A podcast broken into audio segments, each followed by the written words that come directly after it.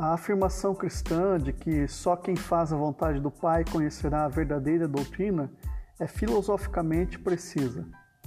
A imaginação pode nos ajudar um pouco, mas na vida moral e devocional, mais ainda, tocamos em algo concreto que começará imediatamente a corrigir o vazio crescente da nossa ideia de Deus. Um só momento de sensibilidade contrita ou de gratidão poderá nos tirar, de certa forma, do abismo da abstração. É a própria razão que nos ensina a não confiarmos somente nela nessa questão, pois reconhece que não pode trabalhar sem a matéria.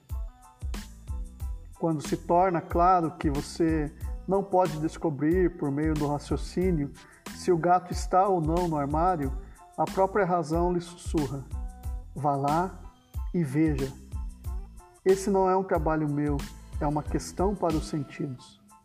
Ou seja, a matéria para corrigir nossa concepção abstrata de Deus não pode ser fornecida pela razão. Ela será a primeira a mandá-lo fazer a experiência, prove e veja. É claro que ela já terá mais do que provado que o seu posicionamento atual é absurdo Enquanto permanecermos como caramujos eruditos, poderemos esquecer que, se ninguém jamais tivesse visto mais de Deus do que nós, não teríamos razões sequer para acreditar que Ele seja imaterial, imutável, impassível e tudo mais.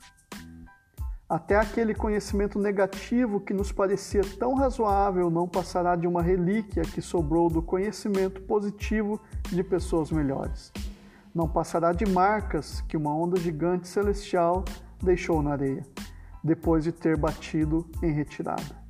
Do livro Milagres, de C.S. Lewis.